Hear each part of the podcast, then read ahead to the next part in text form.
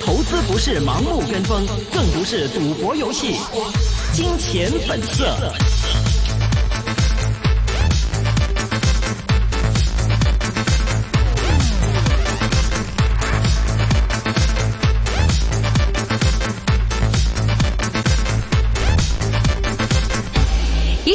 线金融网的今天本色，欢迎大家继续回到我们的一线金融网啊！今天五点半时段呢，将会为大家主持是我明正啊，同时电话线上已经为大家接通到我们的专家朋友们，一起来看一下最新市况的发展。电话线上有我们的南方东英兼经理张新哲先生，Hello，张建你好。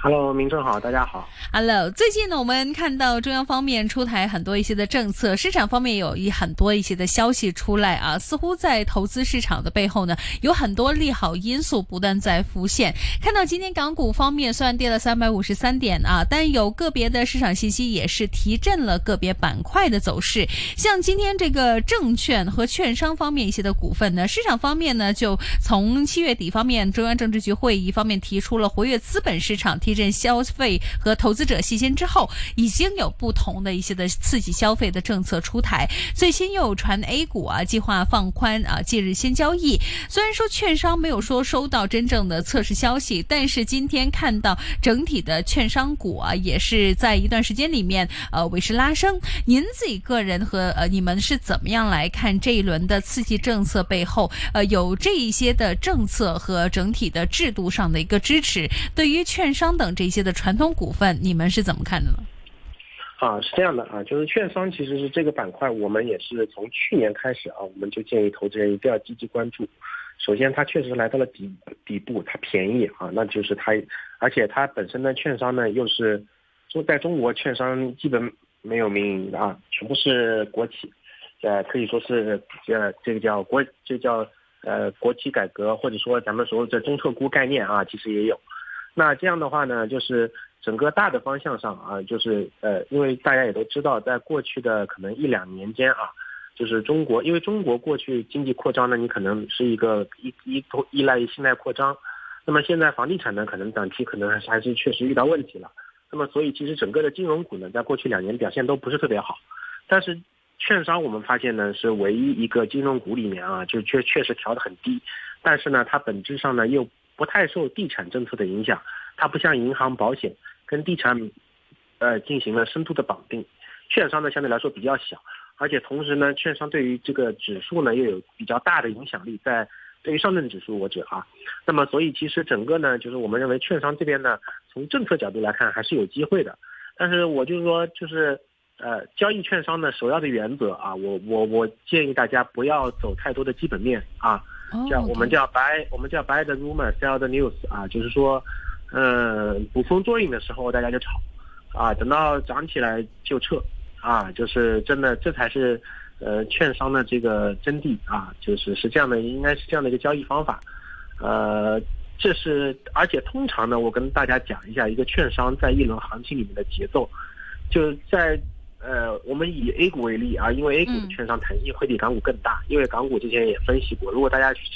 炒券商，我们这个“炒”字，那一定要去水多人多有活力的地方。坦白说，港股市场跟 A 股相比的流动性还是非常欠缺的。对，所以就是如果大家要去炒作券商，一定要去炒 A 股的券商股。反正我们通过港股通也可以买得到，对吧？嗯。那么在炒作 A 股的券商股的时候，大家要也要注意大盘的节奏。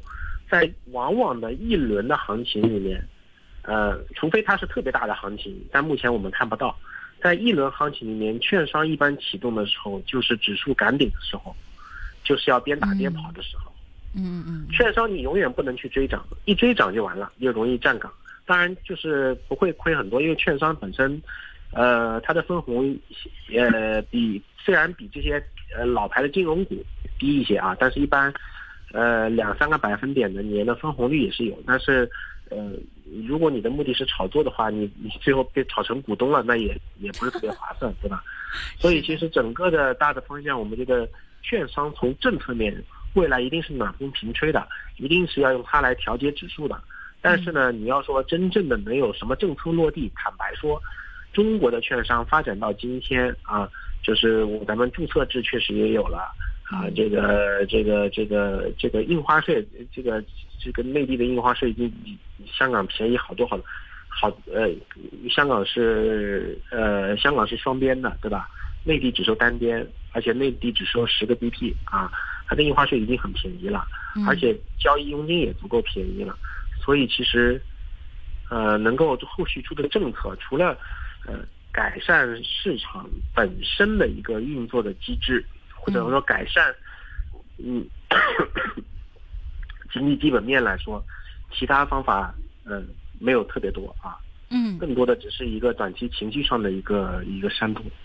OK，呃，同样也是跟呃一开始提到的最近政府方面刺激经济一些的政策相关啊。最近呃关注度比较高的有不少专家都提到这一些的建材、建材、水泥或相关的一些的建筑方面的一些的呃呃这个方面的板块。你们其实对于这一些所谓的比较高性价比的一些的结构有关注度吗？觉得这一次政策支持方面对于他们的一个影响直接吗？因为现在很多上游产业发看发现成本上。涨的情况也是非常的厉害，风险性也挺高的。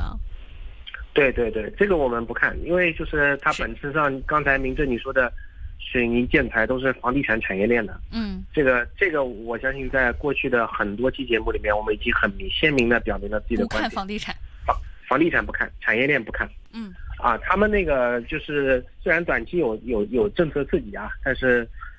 很难很难逆转。嗯，既然这么难逆转的话，你们会看好最近这个消费方面？其实消费方面，其实这样的一个逆转的概念，呃，看上去其实难度也挺大的。始终大家对于疫情之后，呃，大家出去消费这样的一个概念，跟这样的一个手头紧的这样的一个呃中国人的一个呃花钱的一个心态啊，这个很难去扭转。你们会从什么地方着手呢？消费的话，我们的大的方向啊是这样的，就是嗯，我们我们从去年开始定下来未来的一个中长期的消费投资策略，就是大的消费赛道已经不看了。我们只在大的消费赛道里面精选细分赛道，呃，精选哪几个细分赛道？第一个，高端消费，啊，就是这个这个要看。第二个呢，就是有一个咱们的品牌能够卖出海的概念的。能够出海的产品可以看。第三个呢，就是消费下面的细分子板块，大消费是一个很大很大的板块。那么其中医药也是消费里面的一个一个细分板块。那么医药也是可以看的，但是不好意思，确实医药最近有一些政策性的利空。对。当然，这个利空出尽以后呢，绝对是很便宜的、很便宜的位置啊，也是大家可以鼓励大家去看的。医药方面，你们是看好这样的一些的养老方面吗？还是别的个别领域呢？对，因为消费的概念是这样的，消费的概念呢，它伴随着两个，第一个是人口的增长。好，我们大家都知道，中国的人口扩张基本上已经到顶了，啊，我们现在就大概横在十四到十四亿到十五亿，但是人口见顶，它会是一个高位横盘，长期的时间会比较长，可能会有十年，就是我们可能会到二零三五年才人口真正的就就开始走下坡路，在那个之前十年一直可能就是十四十四亿多的人口，那么在这个人口结构里面呢，就是老龄化就是一个避不开的话题，所以其实整个大的消费结构，当你的人口扩张见顶的时候，那你的消费的这个边际的驱动力，你的市场也就也就这么大了，对吧？也就十四亿人了，你不可能做到十五亿人、十六亿人，如果你的产品只卖在中国的话。所以其实大的消费大盘呢，其实我们就觉得是比较难。第二个呢，就是，呃，这个老龄化，就是人口里面呢，就是老年人，对吧？现在大家条件都好了，年纪大了以后有这个医疗需求、养老需求，那么所以也是为什么我们觉得医药它的这个中长期的需求会会在这里。啊，就是中国现在的人均的养老开支和医药开支、医医疗开支，包括或者说医药占 GDP 的比例，跟发达国家，比方说美国比啊，是要差很远的，啊，所以其实我们会认为呢，这个，呃，就是大的消费赛道啊，其实要呃，我们大家尽量要摒弃了，要走找里面找细分的逻辑啊，是可以看的，嗯。找细分逻辑方面的话，你们非常喜爱的这个科技方面的一个产业的话，如果真的要走细分个别的话，你们是以什么样的一个概念和下半年什么样的一个消息面去进行这样的调整啊？啊，科技的话其实更简单了。我们其实一直以来我们的观点就是恒生买恒生科技指数就好了，是大家也不要去呃去费心思去挑别的了，因为通常我们这个指数 指数精挑细选已经选的非常的呃合理和完善了。对，因为科技呢，它不完，它也不仅仅是消费啊，它里面有一个呃，大家知道科技本身就是一个生产力的提升，改进一步提升效率啊，给改善大家生活。所以，而且本身我们的这些科技企业，其实像也符合我刚才说的，我们很多的科技企业已经出海了，对吧？我们看到这个电商已经出海了，我们看到游戏公司的产游戏也做到海外了，啊，所以其实我们的包括我们的新能源车，我们的我们的中国的汽车出口今年是呃全球第一大的汽车出口国，所以其实这个呃你要说这个这个呃科技呢，我肯定是看好的。因为这个宏观是改善的啊，就是，但可能就是增速会没有以前快了，但是依然是非常稳扎稳打，一步一个台阶走得非常扎实的。那么叠加现在的估，呃，就调整了两年，对吧？估值确实是比较低，啊，那所以其实在这个时候，我们看好恒生科技啊，也不难理解。OK，呃，最近这一段时间，香港本地银行股方面走势也是挺显著的。呃，像我们看到像汇丰一样啊，他们公布了相关的一些的呃业绩之后呢，看到市场方面也有不少的一些的大行上调他们的一些的盈利预测，呃，以及未来的一个投资预测。你们其实对于银行股而言，现在目前更看好本地的呢，还是更看好内银呢？呃。规避内营啊，内营因为毕竟始终是跟这个房地产和这个地方政府的债务问题，呃相挂钩。是的。啊，所以其实内营呢多多少少呢都有一点呃逻辑上的瑕疵。嗯。所以我们会进，我们会稍微规避啊啊。对于海外的银行呢，当然我们是觉得是 OK 的，因为它会受益于一个高利率的存存在，高高息的这个环境啊。因为银行其实很简单，它。呃，储户的钱啊，是它是一个对银行的是一个负债端啊，它是短的，他就拿你的负债端去投长的。嗯，现在十年期美债收益率，呃，四点四点几，对吧？对银行来说，就是一个一本万利的一个操作。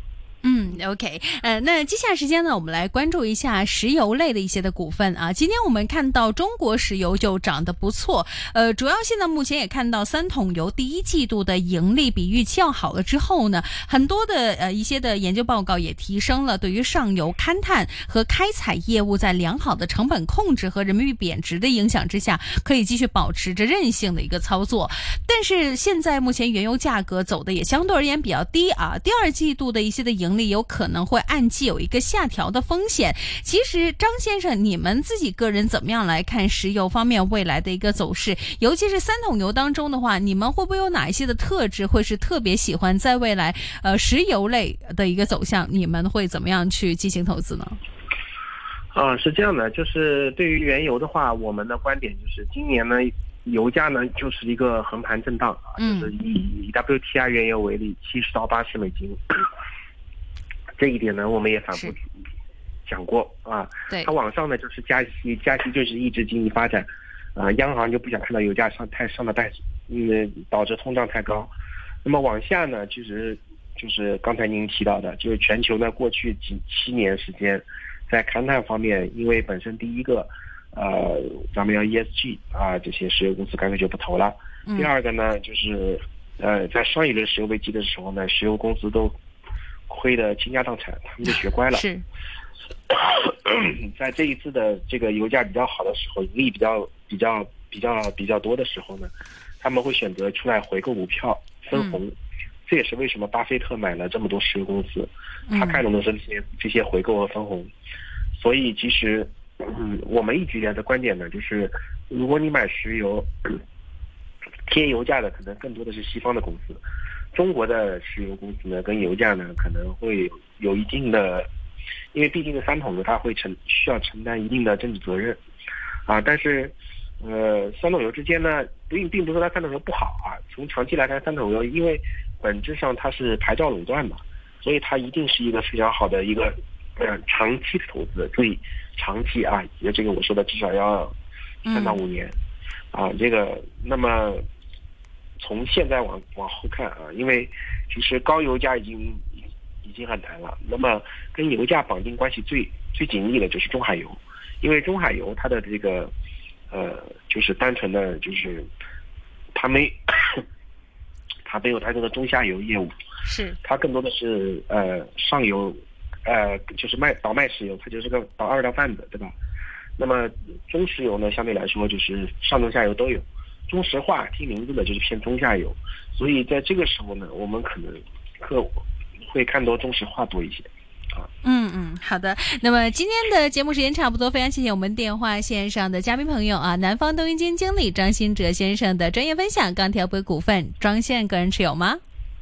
没有，谢谢。好的，谢谢您的分享。那我们下次访问时间再见，拜拜，张先生，拜拜，拜拜。好，那么今天一线金融网的时间呢，差不多啊。那么当然也要提醒我们的听众朋友们啊，在投资层面上呢，要注意市场方面的一个风险。当然，除了刚刚说到的一些的石油类股份呢，今天我们看到黄金类的股份走势也是非常的呃强劲啊，像是看到呃招金啊，中国黄金方面都涨幅百分之二到百分之四。始终现在大家也认为这个黄金的上涨周期似乎并未结束，而且美国联储局的加息即将进入尾声，所以货币。周期的一个切换背景之下呢，很多的专家朋友们都不约而同谈到了是长端美债实际收益率和美元大周期仍然向下的一个问题，也包括现在能源转型啊，像呃逆全球化和服务业通胀粘性之下呢，很多长期通胀中枢呢都难以快速的回落，所以引发了现在市场的一个投资避险情绪，呃，黄金的一个战略配置的一个地位呢也在不断的提升。